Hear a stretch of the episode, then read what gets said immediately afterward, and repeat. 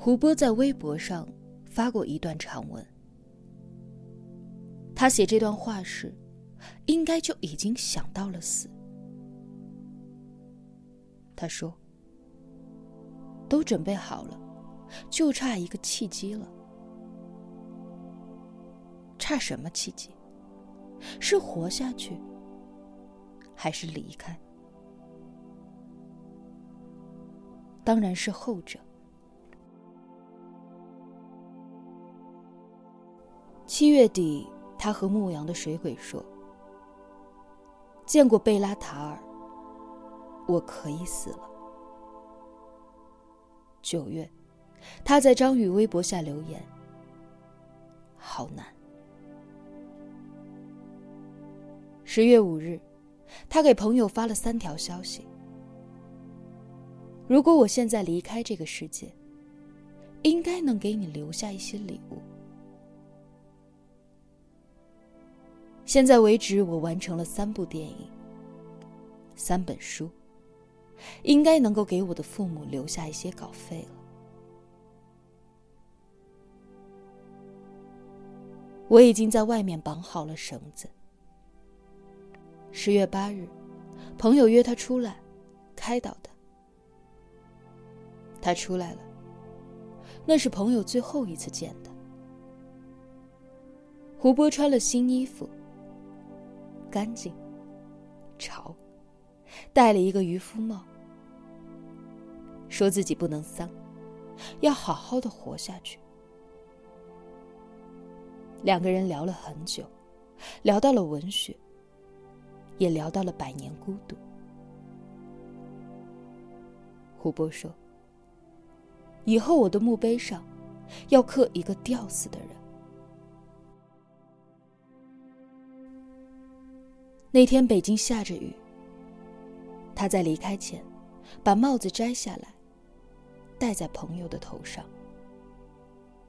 别淋湿了。十月十二日，他走了。走时无人知晓。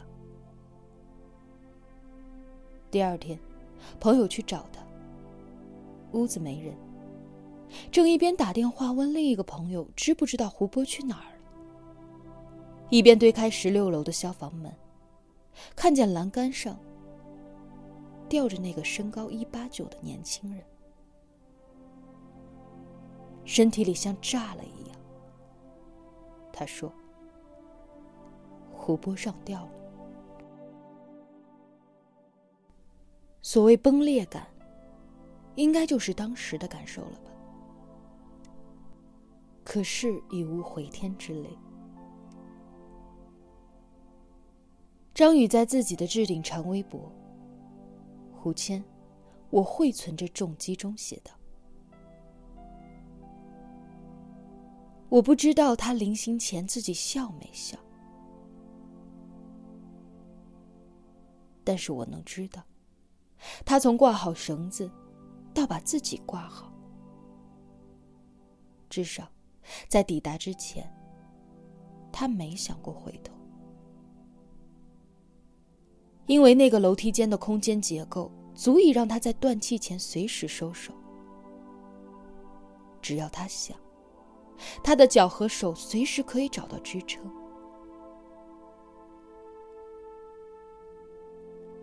胡波在一个并不方便上吊的地方，强行吊死了自己。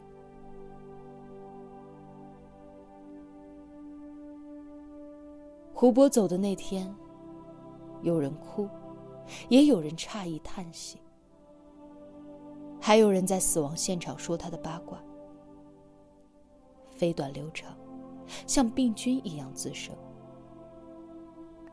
四个月后，也就是二零一八年的大年初一，大象席地而坐，带着四小时的时长，震撼的长镜头。压抑又诗意的影像语言，提名柏林电影节最佳处女作奖。胡波母亲远赴德国，说：“今天来到电影节，我又痛苦又欣慰。痛苦的是，我的儿子为了大象失去了年轻的生命。欣慰的是，大象能够在柏林电影节上映。一年后，大象席地而坐，又获得了金马奖六项提名。若是他再晚点走，若是他再撑一会儿，命运是不是可能就截然不同？七月，他生前的朋友牧羊的水鬼，在微博贴出一张大象席地而坐的票根，上面有胡波的名字，也标明了两百三十四分钟的时长，说：“每一帧都是你的。”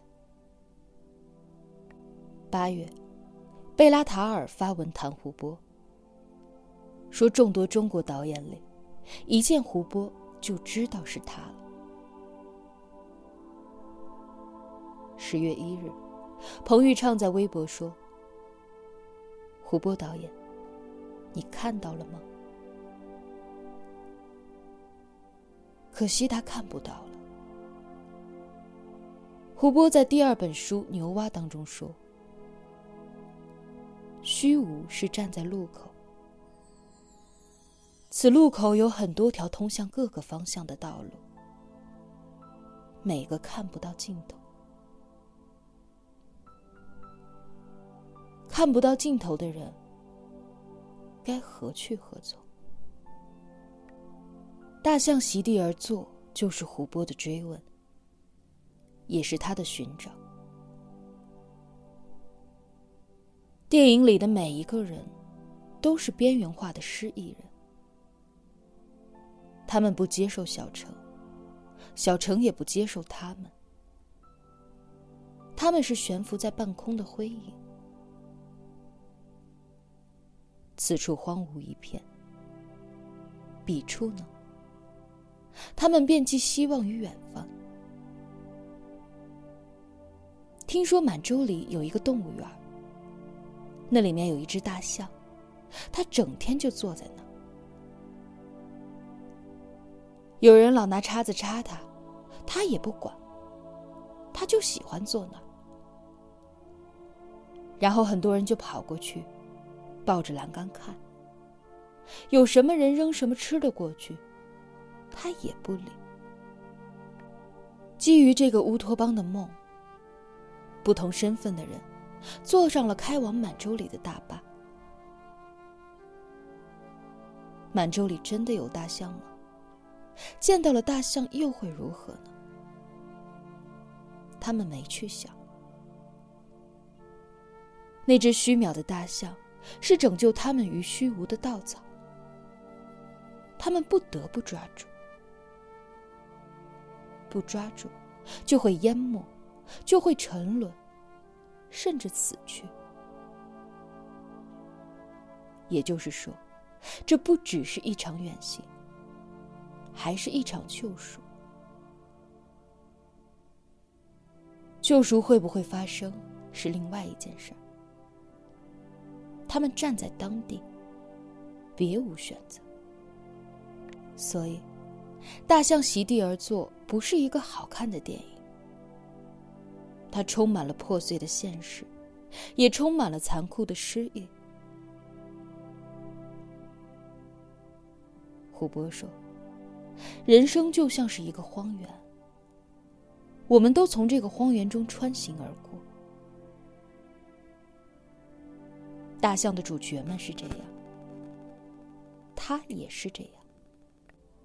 为了穿过荒原，他试过喝酒，也试过去争取。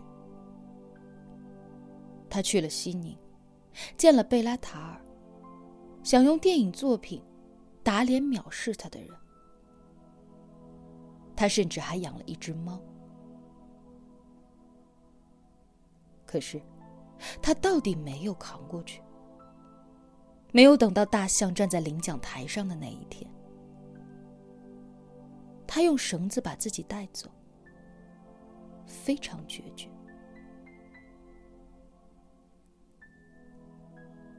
斯人已去。再多遗憾也无济于事了。那些形而上的理由，形而下的困顿，都已经随风而去。它已成为故事，或者说成为传奇，不再和这个世界发生关系。但我们还活着，生活的一地鸡毛，半生困顿，还得一一去应对。我们怎么办？跟着去死吗？当然不行。这个时代很焦虑，但这个时代也很容易活下去。对于每一个健全的人，谋生真的不难。谋爱、谋成就、谋价值与谋尊严，或许确实是不太容易。但又有何妨？来到世间，我们本就一无所有，所拥有的一二三四，都是德；未曾拥有的五六七八，都是本分。所以看开一点，朋克一点，无所谓一点，死皮赖脸一点，油盐不进一点。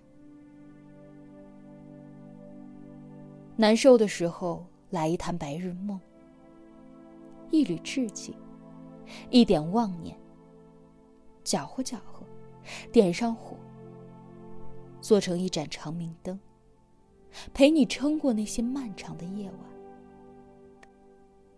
就这样再熬一晚，或许就熬一晚，满洲里的那只大象就来了。他站起来。他站在远行的大巴车灯前，他说：“